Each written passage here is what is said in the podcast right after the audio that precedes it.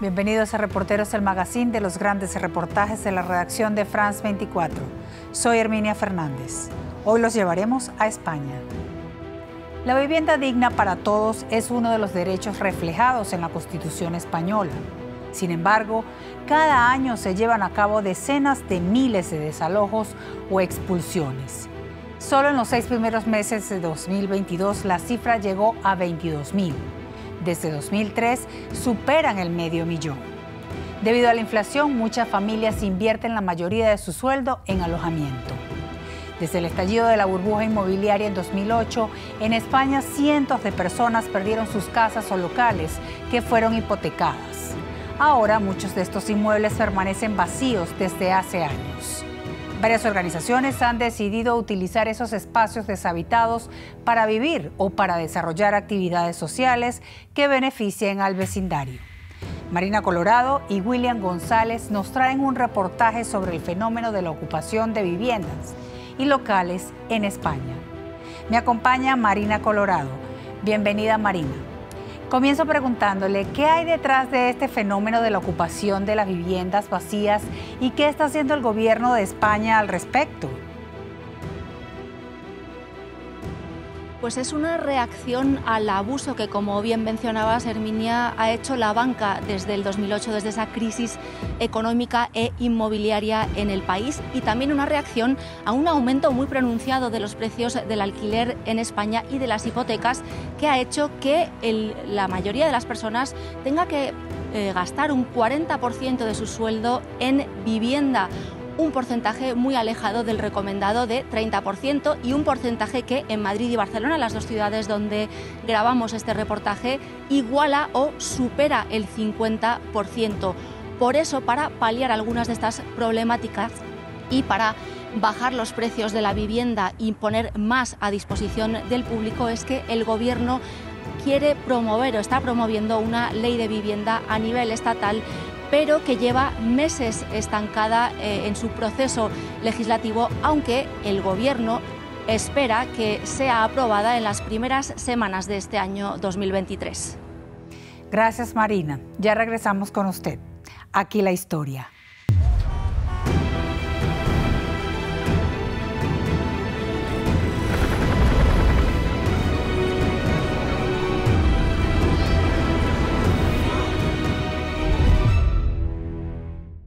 ¿Quién, viene por primera vez?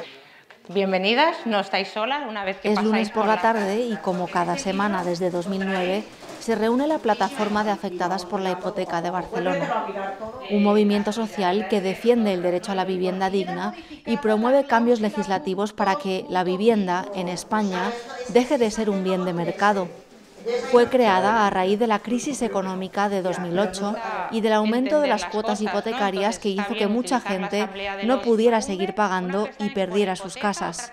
Esa ley no está, sigue vigente. ¿no? Hoy en día también, ¿vale? Pues eh, es verdad que nos pueden quitar la casa y eh, dejarnos una deuda de por vida.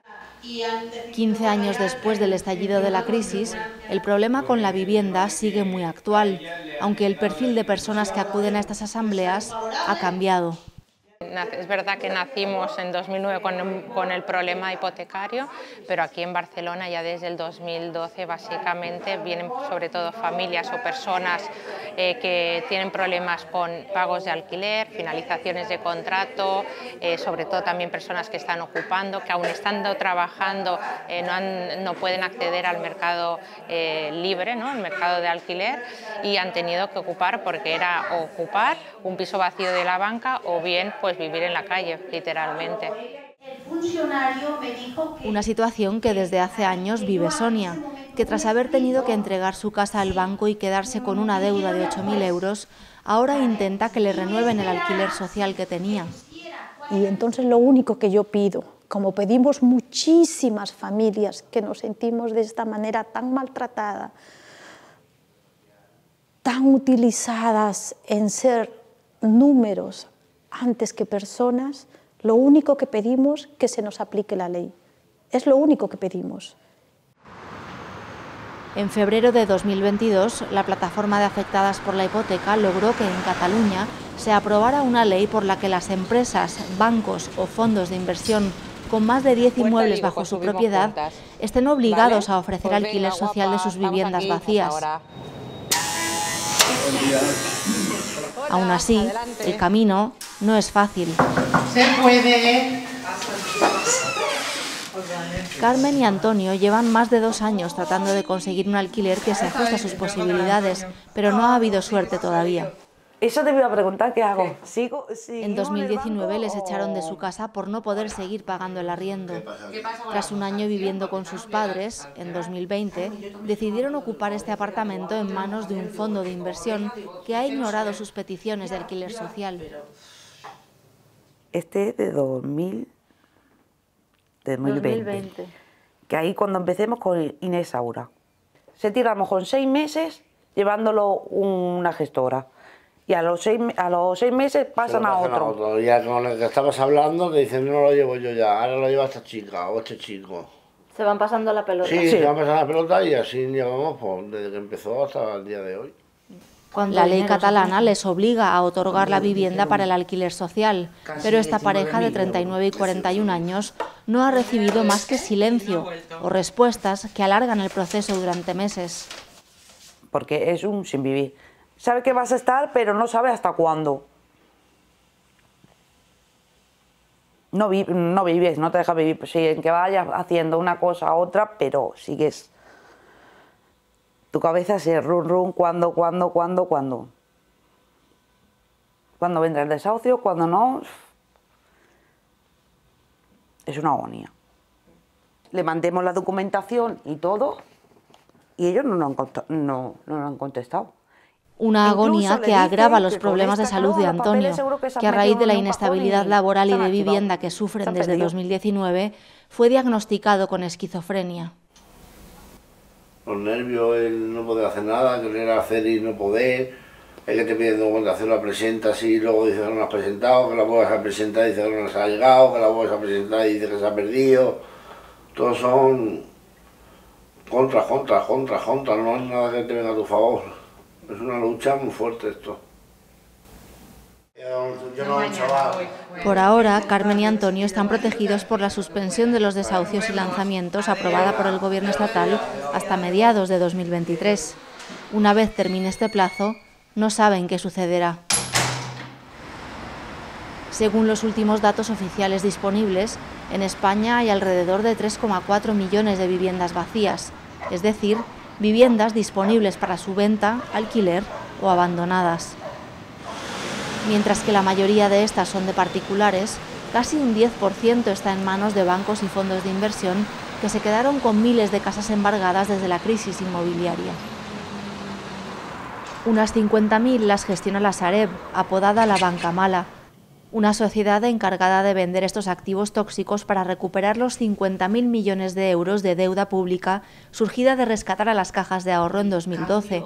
Pese a que las areves de mayoría pública desde abril de 2022, solo unos 15.000 inmuebles están dedicados al alquiler social. Es verdad que hay muchas familias que están en una situación muy complicada, que están ocupando una vivienda sin título o que están en procesos de lanzamiento de alquiler y que todavía no tenemos ese encaje.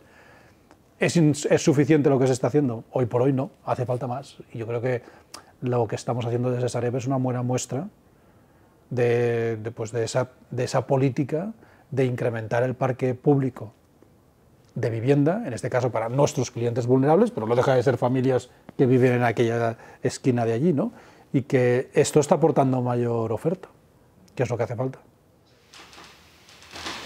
La vivienda en España es competencia de cada región precisamente para regularla a nivel estatal y, entre otras cosas, aumentar la cantidad de inmuebles dedicados a fines sociales en el país, el Gobierno aprobó en febrero de 2022 un proyecto de ley que sigue en trámite legislativo. La Constitución española afirma que los ciudadanos tienen derecho a una vivienda digna y adecuada y que la Administración pública regulará para impedir la especulación. Expertos en derecho a la vivienda niegan que se esté haciendo porque el derecho a la vivienda en este país eh, no se concibe como un derecho, sino que se concibe como un bien de mercado, además sobre el que se ha hecho mucho, eh, bueno, se ha basado todo un pelotazo urbanístico, todo el motor económico de varias décadas. De hecho, España es el país europeo con más condenas del Comité de Derechos Económicos, Sociales y Culturales de Naciones Unidas por haber vulnerado el derecho a la vivienda. Para cumplir con los tratados internacionales en esta materia, la nueva ley de vivienda, la primera que se aprobaría a nivel estatal, tendría que incluir más protecciones. Habría otras necesidades de intervención, como sería eh, los procedimientos judiciales, cuando hay un desahucio, no puede proceder, eh, proceder en la ejecución del desahucio si no hay una intervención de servicios sociales o un pronunciamiento de servicios sociales para dar una alternativa habitacional. Eso, que sí que se empezó a nombrar en la ley a partir de 2019, no queda claro y todavía sigue siendo interpretable por los jueces. Eso se tiene que atar por la ley. La falta de vivienda social en el país la confirman las cifras. Mientras que la media en Europa es de 9,3 viviendas sociales por cada 100 existentes, en España no alcanza ni el 2%. Y la que hay, a veces, no es utilizada o asignada de la mejor manera. Así lo vive eh, Katia Álvarez, que desde hace 15 años reside en un apartamento de alquiler social propiedad de la Comunidad de Madrid, un edificio plagado de problemas de convivencia. Los ocupas como tal son incluso familiares de los propios adjudicatarios que sí tienen derecho a la vivienda, pero que han accedido a otra vivienda pues a la patada, con una radial abriendo esa, vivienda, que está vacía porque nadie la, la pone en uso, porque no se adjudica esa vivienda a familias que están a la espera a través de un sorteo por especial necesidad están a la espera de esa, de esa vivienda. Entonces, ¿qué hacen al verla vacía? Pues se hacen con ella. Que a partir de ahí incluso hacen negocio con ello, eh, alquilando habitaciones, alquilando la propia vivienda, adquiriendo un, beneficio para ellos cuando esa vivienda no es de ellos. Ninguna de las denuncias y quejas que ha puesto ante la Administración Pública ha tenido respuesta ni resultado. Es necesario que, hagan algo. O sea, ya el resto eh, de, que tienen que, hacer ellos, que es eh, administrar nuestros impuestos, porque al final todo esto lo pagamos todos, eh, que lo gestionen de la mejor manera, porque al final es en beneficio o perjuicio de todos. Las personas que están ocupando una propiedad que no es suya eventualmente son desalojadas. La ley es clara en España. Sin embargo, la justicia es lenta. Esa lentitud en los procesos ha hecho que proliferen compañías privadas que se dedican a sacar a los ocupas de las viviendas o locales. Vale, apetemos con los contratos, ¿vale?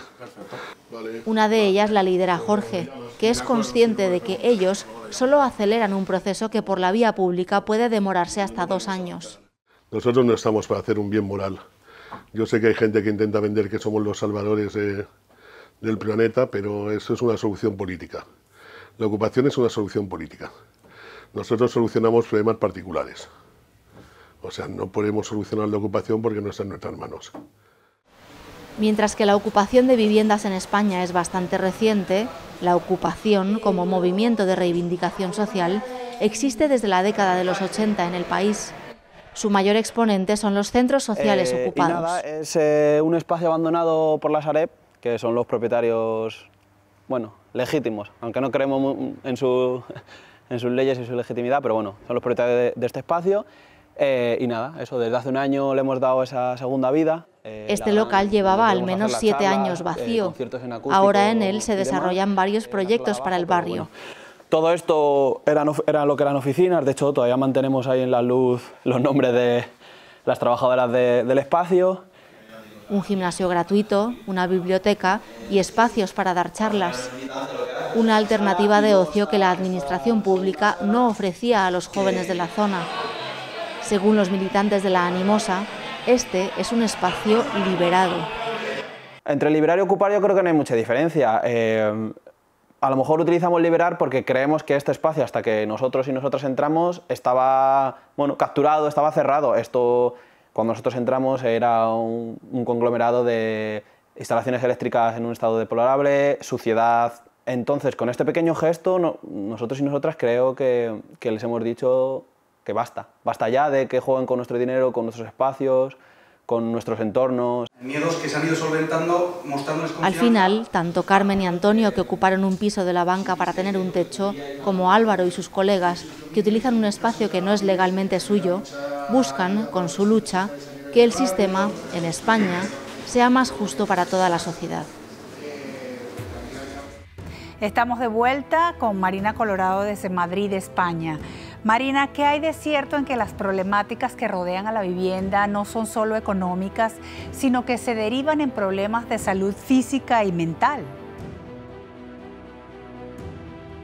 Pues totalmente cierto y es que se está jugando con uno de los elementos más básicos para que el ser humano pueda tener una vida sana, plena y poder prosperar, que es tener un techo donde cobijarse, tener un hogar. De hecho, todas las personas con las que hablamos durante la grabación de este reportaje presentaban secuelas físicas o emocionales que van desde abortos sufridos por el estrés de no tener una casa hasta el caso que vimos de Antonio diagnosticado con esquizofrenia por eh, tener una paranoia constante y una incertidumbre constante de no saber si van a tener un techo en el que dormir al día siguiente, en cualquier momento se lo pueden quitar. Hemos visto durante estos días de grabación que falta mucho para que el derecho a una vivienda digna en España, algo que está incluido en la Declaración Universal de Derechos Humanos y en la propia Constitución española, sea una realidad en este país. Gracias a Marina Colorado. Hasta aquí Reporteros de la Semana. Recuerde que para sintonizar esta y las emisiones anteriores puede visitar nuestro sitio web france24.com. Hasta la próxima.